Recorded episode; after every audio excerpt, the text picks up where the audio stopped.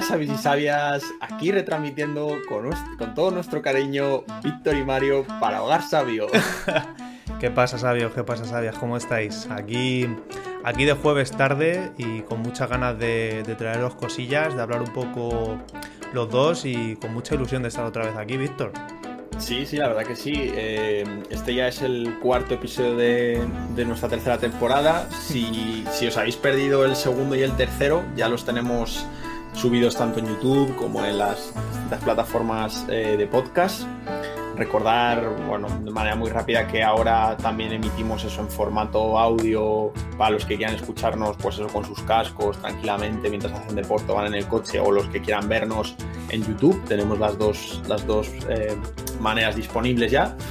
Y nada, pues el tema que me he traído hoy, Mario, es eh, algo que tenía ya desde hace un tiempo rondándome la, la cabezota esta que tengo. Que era, bueno, era, es, trata sobre, sobre un país que a los dos nos gusta mucho y que en, en alguna ocasión ya hemos recomendado que la gente vaya si pueda, que es Japón.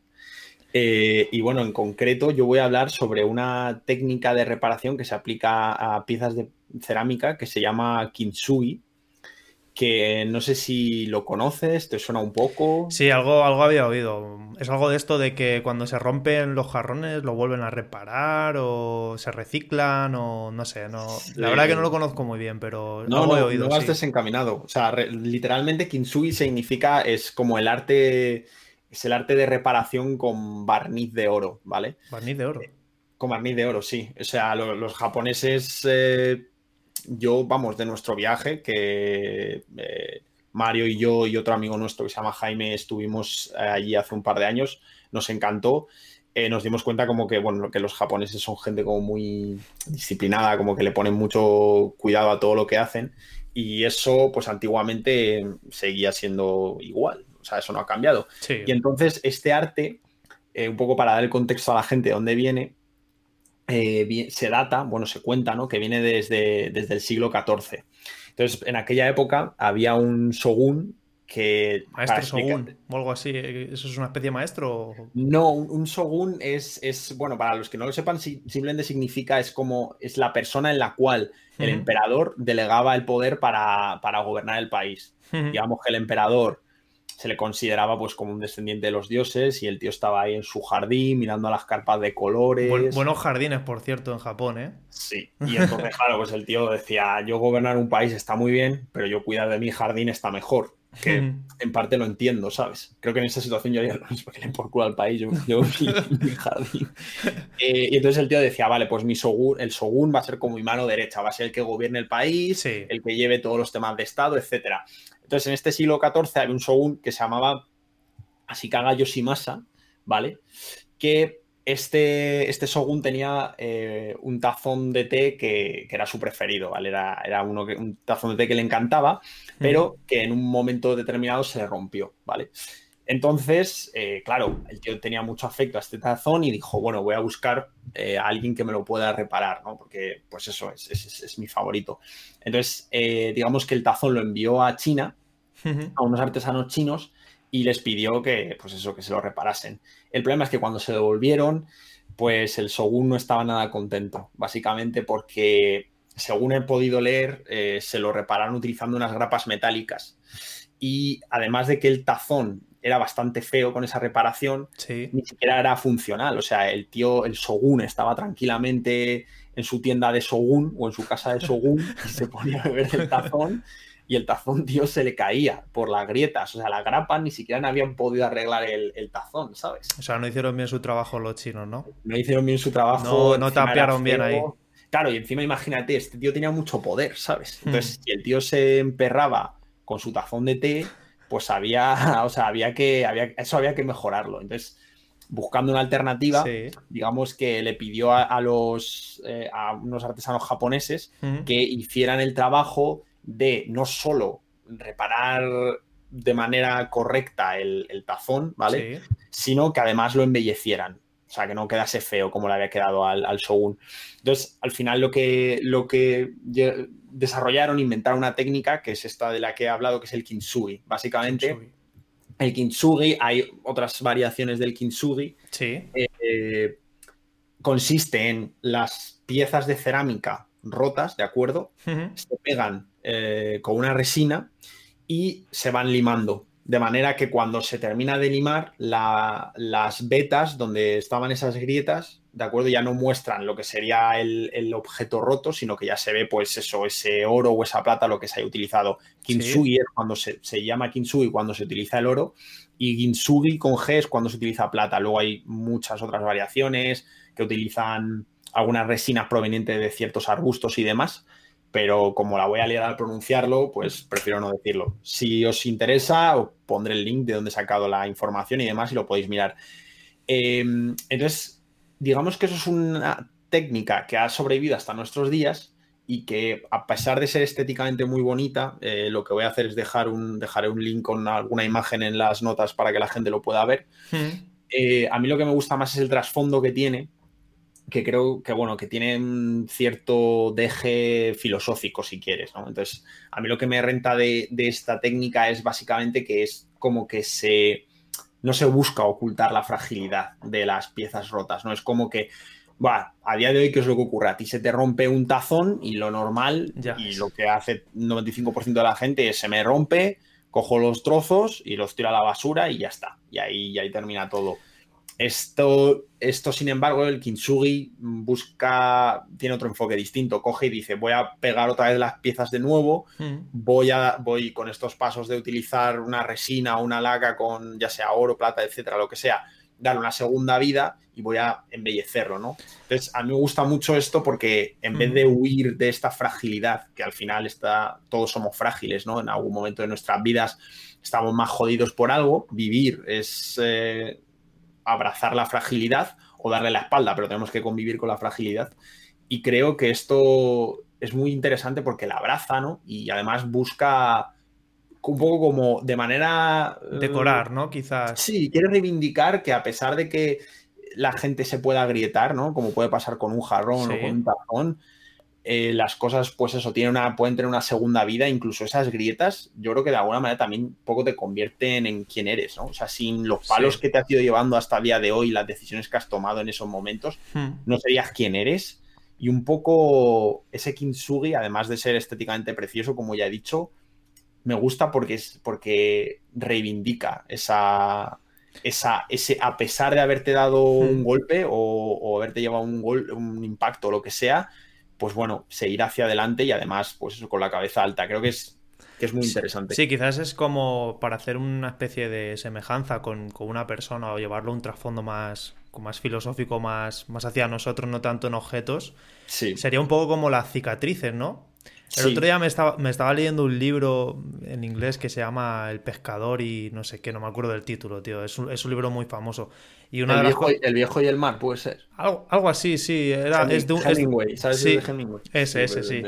Pues eh, precisamente habla de eso, que, que el viejo está en su barca ahí y esas cicatrices que tienen como que definen mucho pues eso, su personalidad, su, su grandeza, su todo lo que ha pasado, y quizás un poco con esto de, del jarrón, es, una especie de símil, de joder, todos somos débiles, todos eh, podemos eh, sufrir por estas heridas, pero luego cicatrizan y el hecho de que están ahí también nos identifican y nos definen como personas. Entonces, no sé, me parece un símil muy... No sé, me parece guay esta, esta, esta historia que has traído. Ahora ya por lo menos la la puedo definir. Sí, no, no. O sea, el nombre es un poco, es un poco, bueno, de aquella manera, pero, pero vamos, o sea, yo ya te digo, recomiendo que todo el mundo, si tiene opción, eh, busque algún jarrón de eso, porque es que es, una pasada lo que hace, lo que hace esa técnica. Si a ti se te rompe un jarrón, tío, ¿qué haces? ¿Lo tiras o lo, pegas ahí con el, con el super glue, tío? Lo tiro, tío. Es que la, la final la mierda de todo esto es que es como que parece que todo se produce ya no solo lo material, los productos del día a día, ¿no? Un ordenador, un móvil, una mesa, todo está como se vende con la idea de que esto te va a durar X y cuando se termine, como básicamente casi todo a día de hoy es una mierda, coges, lo tiras y ala, tienes otro. Y es como que es más el tener algo nuevo para sustituir lo antiguo que el realmente decir, mira, voy a invertir en esto porque me gusta, porque le tengo afecto, le tengo cariño y le voy a dar otra oportunidad. Si esto pasa mucho, a mí, me, a mí me pasa ahí, por ejemplo, cuando, cuando hablo con mi abuelo o con mi padre, cosas así, que por ejemplo a mí el móvil ya no me funciona y digo, lo cambio. O sea, han pasado tres años desde que tengo el móvil, lo cambio. Y mi padre a lo mejor dice, pero mm, es que lo quiero reparar o lo voy a intentar reparar o lo voy a llevar a tal sitio. Y digo, ¿para qué? Y es, y es eso, tío, que nosotros nos hemos acostumbrado a, a este consumismo, a esta instantaneidad de, venga, se rompe otro, siguiente, vamos sustituyendo. Y eso de intentar conservarlos, reparar las cosas y demás. No, ¿eh? Y además lo, jodido yo creo que es que nos guste o no, tío, creo que eso también repercute en nuestras personalidades. O sea, es como que va más allá de lo físico propiamente dicho. Es decir, nos acostumbramos a algo no me gusta, mm, discutes con un colega. Y en lugar de intentar solucionar las cosas, es como que la solución fácil, entre comillas, porque mm, luego no, no, renta, es la de decir, tío, me chino contigo, eh, portazo, ya no te hablo, eh, de malas maneras, tal. Sí, pues. Y es como, tío, ¿hasta qué punto? O sea, yo creo que la naturaleza, la realidad, no va por esa dirección, ¿sabes? En realidad somos nosotros los que nos hemos metido en este reino de lo instantáneo, de lo superficial y decir, venga, si puedo cambiarlo en un instante, lo cambio por otra cosa y no me rayes, ¿sabes? Precisamente, tío, te, tomo el relevo y, es verdad porque eh, hace un tiempo me empecé a plantear esto y sobre todo con el tema de las tradiciones, de, yo qué sé, de conservar las cosas, de, de no tanto consumirlas, esto, que hablamos de esta instantaneidad a la que estamos acostumbrados, a ver vídeos de 10 segundos. Eh, las cosas ya. Eh, no me voy a parar a ver e intentar desgranar, que yo lo entiendo, que hoy tenemos recursos para que las cosas sean más rápidas y más sencillas y no tenemos por qué estar dedicando tanto tiempo. Pero no llevarlo a la faceta quizás personal, como dices tú, de tienes un amigo que me raya, venga tú, hasta luego. Mm. O tienes un amigo que, con el que me divierto y es en plan, venga, te cojo y solo para divertirme, luego ya, hasta luego. Mm. Y a raíz de eso, pues quise un poco de encontrar respuestas y Charán, aquí traigo el libro de la desaparición de los rituales, que de aquí saqué la, frase que le comenté a Noemí en el episodio de la entrevista, que si no, lo habéis escuchado, tenéis que escucharlo tan solo por lo que dice Noemí, porque lo que decimos nosotros, pues, pues bueno, uno lo intenta. Sí, exacto. Noemí es una máquina. Sí, bueno, además que ella, que ella es filósofa y sabe mucho más. Pues eso, lo quería traer aquí Mm, a ver, este libro eh, lo escribió un tipo que se llama Byung Chung Hal, que no sé, es un... Sí, es coreano, ¿no? Es que creo que, tío, es que he leído, he leído artículos de ese tío. No he leído ningún libro, pero algún artículo he leído. Pues mira, e, es, es un filósofo y ensayista surcoreano que, bueno, está, es experto en estudios culturales y demás y profesor de la Universidad de las Artes de Berlín. Bueno, además de muchas otras cosas que pone aquí. Mira, mira aquí, tengo una foto suya.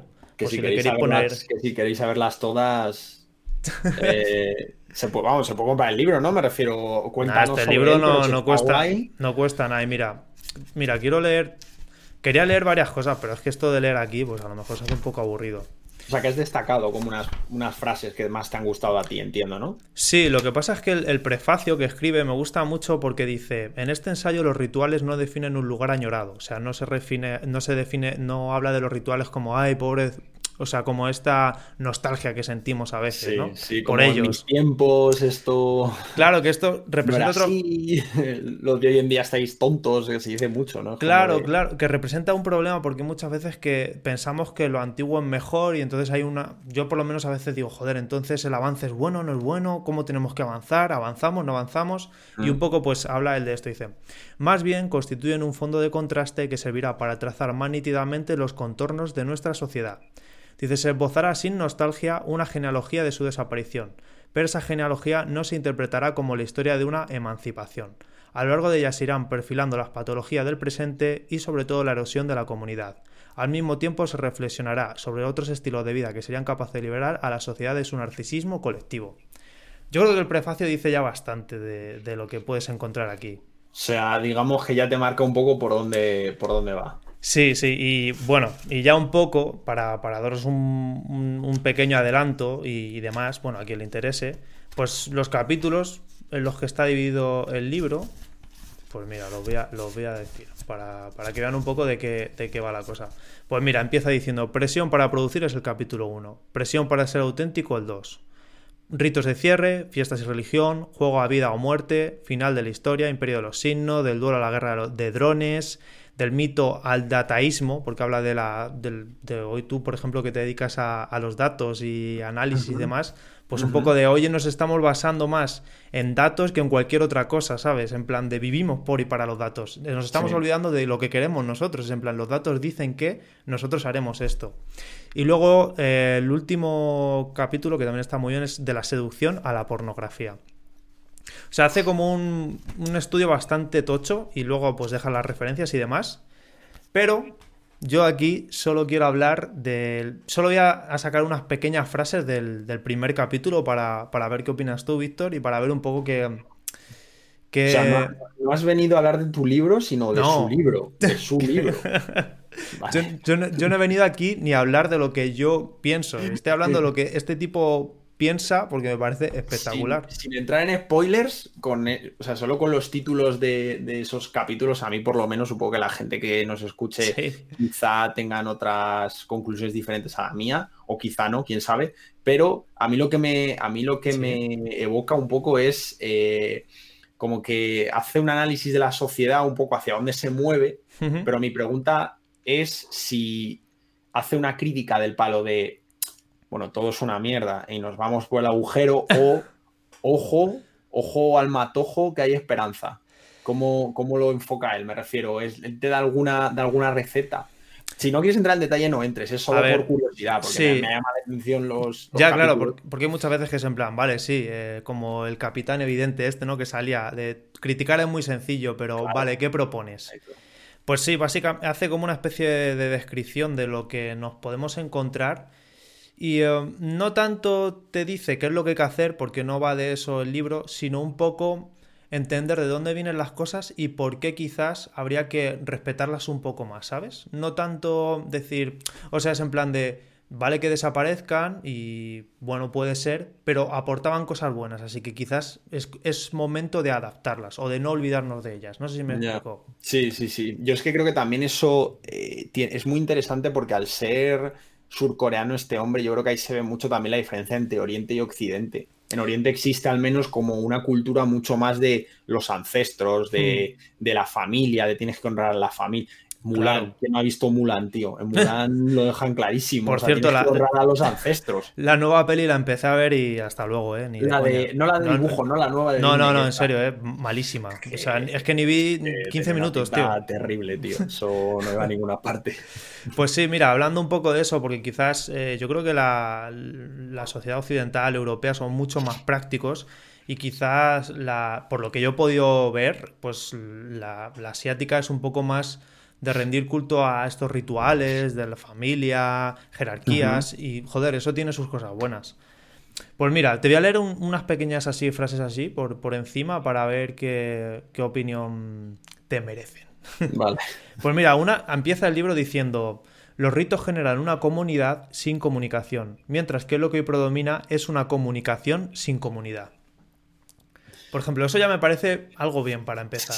Un buen aperitivo. Además, Sí, como que, o sea, parece que es una frase buscando ahí que resuene, como el sonido, ¿no? Los fonemas, pero es que tiene un significado que me parece totalmente cierto. O sea, en, realidad, en realidad esto lo podemos relacionar con lo que hemos hablado del y Esto de decir las cosas son cada vez más superficiales, no buscamos repararlas, no buscamos repensarlas, sino esto mm, ya no me gusta, no me sirve, lo quito y un poco eso supone con las personas perder esos lazos de comunidad. Lo que él dice, hay comunicación, pero no hay una comunidad al final. Es que eh, con respecto a lo que tú has dicho antes de los jarrones, eh, es que también tienes aquí eh, oro. Tienes aquí alguna, algunas frasedillas que están muy curiosas, que yo son como las frases que subrayas, pero que luego hay una explicación detrás y un detalle. Por ejemplo, hay cosas como otra cosa que dices, al tiempo le falta un armazón firme. No es una casa, sino un flujo inconsistente. En plan de.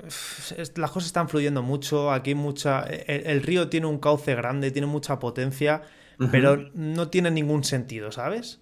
Y, eso me, me, gusta.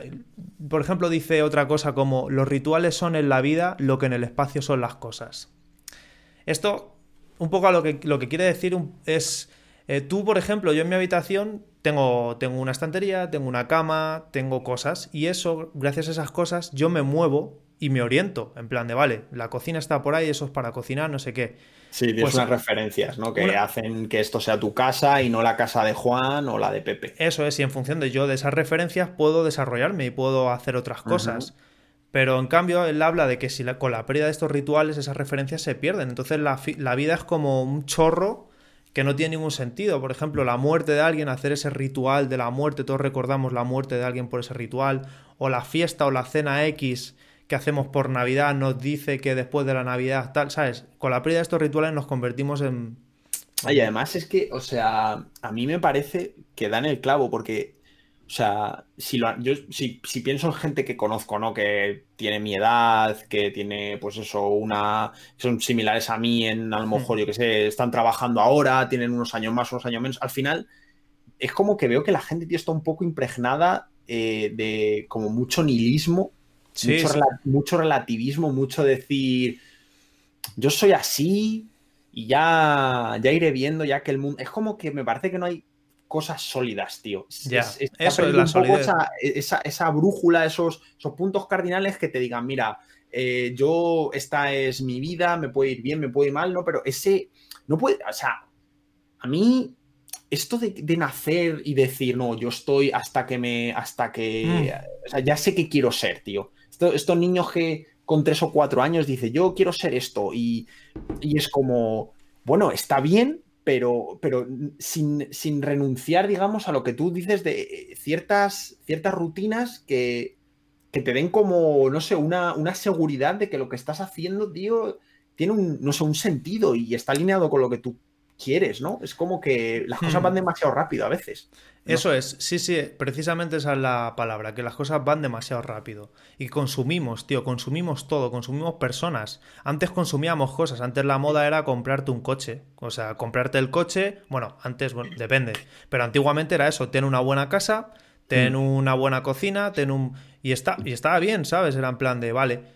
Y hoy día es, el- ya no se consumen cosas, ya pues a lo mejor te compras el iPhone o el ordenador X o lo que más o menos valga, pero a los que a lo mejor no nos venden tanto esas cosas, nos venden experiencias.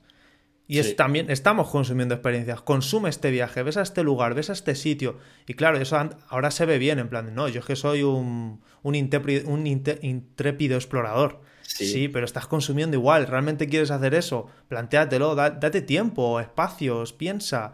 Utiliza estas cosas que hay en tu. ¿Sabes? Un poco eso. Además es que, no sé, o sea, creo que creo que el tío este da la, da la esta. Y de hecho, hasta, hasta a- aunque no quiero hacer quitarte demasiado el, el ritmo de las frases, creo que también tiene que ver mucho con lo que dijimos en su día en el 302, en el segundo episodio de esta tercera temporada, cuando hablamos del deseo Claro. y demás. Cuando, cuando Naval hablaba sobre que tú al final, si te pones a reflexionar, lo normal es que tu vida, si haces una reflexión profunda y seria, muchos, por muchos lados tu vida pete. Claro. Tengas que cambiarla radicalmente. Exacto. Y, y Sí. cuan- o sea, y- y- y cuánto de normal es que la gente haga y haga y haga y haga hasta que un día dicen esto, hostia, esto no lo quiero, tío. Esto no lo quiero, esto es una mierda, ¿cómo he terminado aquí? Eso es. Y luego sí. tienes la crisis de los 40. Bueno, todas, tío. La de los 16, la de los 24, Estamos rodeados cuando terminas la carrera o estudiar, la de los 30. O sea, yo, yo ya estoy en otra crisis también. O sea, ya estoy, tengo más años que un bosque, estoy casi en 30 ya, tío. O sea, ya viene Ya otra pesa, crisis. ya pesa, ¿no? Ya Ya, ya toca tirar de bastón. Sí, tío. Pues mira, tío, tengo, tengo otras frasecillas más. A ver. Para, tampoco quiero estar aquí leyendo frases, pero es que me parecen muy interesantes. Bueno, esto es un párrafo que dice, la actual presión para producir priva a las cosas de su durabilidad. Destruye intencionadamente la duración para, para producir más y para obligar a consumir más. No es posible demorarse en algo si nos limitamos a gastar y a consumir las cosas. Y esa misma presión para producir desestabiliza la vida eliminando lo, dura- lo duradero que hay en ella. De este modo, destruye la durabilidad de la vida. Ahí lo tienen, Mostri. Ese río destruye todo. Que se lo lleva todo por delante, ¿eh? Sí. No, no hay, no hay perdón, no hay. El pobre tucán, el, el pobre, el pobre mono que está en la ribera, arrasa con él, o sea, se lo lleva por delante, tío. Claro, es que son, son grandes perlas. O sea, a lo mejor las, las leo ahora y es como que dices, a ver, tengo que dar una vuelta. No es lo mismo que te no, no, parece una lectura que digas, estás ahí en el baño echando un, truño, tío, y te lo vas leyendo, sino que es el típico, o sea, es el típico libro que, joder, yo lo noto, que hay libros, hay libros que te exigen, que dices, vale, me vas a leer, pero me vas a leer con atención. Y este parece ser uno de ellos, tío. Sí, además, mira, otra cosa que esto sí que va ligado con lo del jarrón que has dicho antes, dice cómo la cortesía, posibilita no solo un bello trato entre personas, sino también un pulcro respetuoso manejo de las cosas. Esto habla un poco de la, de la practicidad, de ser prácticos, de que hay muchas veces que vamos a, a comprar al Carrefour y hola, sí, le pagas, pum, hasta luego, ya está. O sea, es en plan, yo vengo aquí a comprar, no me, no me enrolles. Sí, no, no, interacción humana, ¿para qué? No vaya a ser que. Claro, pero, pero esta cortesía, estas cosas que se hacían antiguamente, en antaño, de buenas tardes, ¿qué tal? ¿Sabes? Un poco esta pantomima ayudaba a, a, que esto tuviera un valor, ¿sabes? A que estas relaciones tuvieran un valor y que tú tuvieras que no sé, que por lo menos valorarla, ¿sabes? Un poco revestirla de este, de este ritual de saludo mm. y tal. Y me parece interesante. Yo tengo, tío, o sea, si me permites una anécdota que es buenísima de un, claro. de un de, bueno, de un compañero de la uni que no era tanto amigo mío, sino amigo de, de, Jorge, de otro amigo que hizo mi misma carrera. Y este chico era de, creo que era de Menorca o de Mallorca, no lo sé exactamente. El caso es que el primer día él se vino a Madrid a, estudiar la carrera también de, de ingeniería de caminos. Y el primer día que llegó al metro, se abrió las puertas, el tío entró y dijo, ah, buenos días. Buenos días. Claro, y la gente le miró en plan, puto loco. Y es que es al revés. Es como, no debería haber nada raro, tío, en, decir buenos días a gente que no conoce, pero que con lo que vas a compartir unos ciertos metros cuadrados durante unas paradas, tío. No hay nada de malo. Y la gente le miró en plan puto loco y es como, o no, tío, a lo mejor es un puto genio. Sí, a mí, a mí eso me, me pasa. ¿eh? Yo antes era muy muy práctico en ese sentido y e igual, y es porque un poco vas con, esta mentalidad del trabajo, de hacer cosas, de venga, no me entretengo, instantaneidad, pum, email, llamada, lo resuelvo, tal. Y a veces que para el trabajo está bien, en cierto sentido. Pero para la gente y tu día a día, joder, dedícate cinco minutos a saludar al portero si te lo encuentras, a un vecino, a. No sé, le dan valor a, esas, a las cosas, ¿sabes? Yo también lo creo. Y bueno, ya tampoco me voy a entretener mucho. tengo aquí un par de llamadas. Pero mira, esta me gusta mucho. ya con esta, con esta, creo que, podríamos cerrar.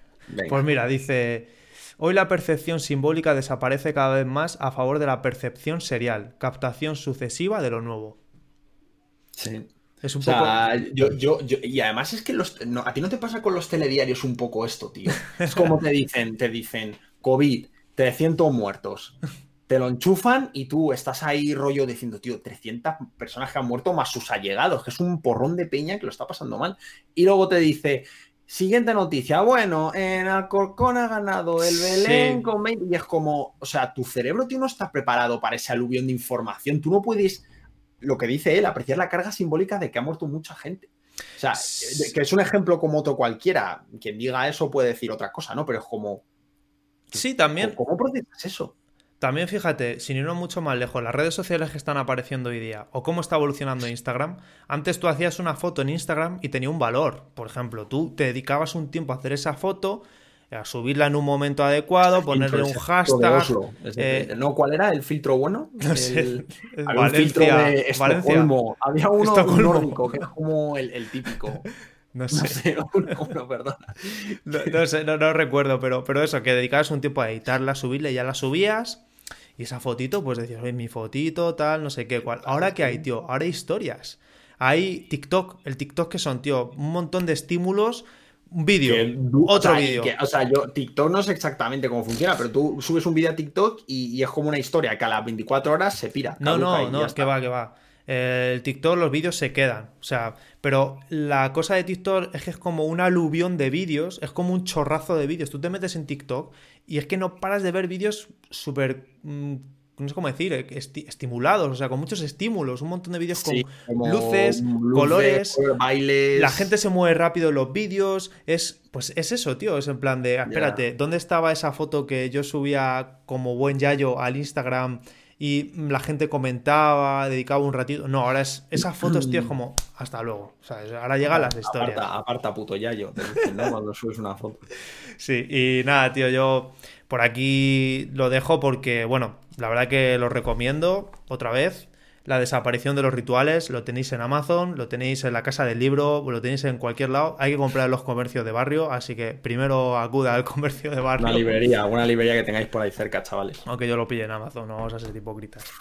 y, y, nada, tampoco quiero, quiero extenderme mucho con esto, tampoco quiero estar leyendo frases, pero de verdad hay muchas joyas, muchas joyas y lo quería, hacía mucho tiempo que lo quería traer y pues por fin me quedo a gusto, tío. Ya sabes que hace tiempo te he dicho, quiero hablar del libro. Del libro, sí, sí.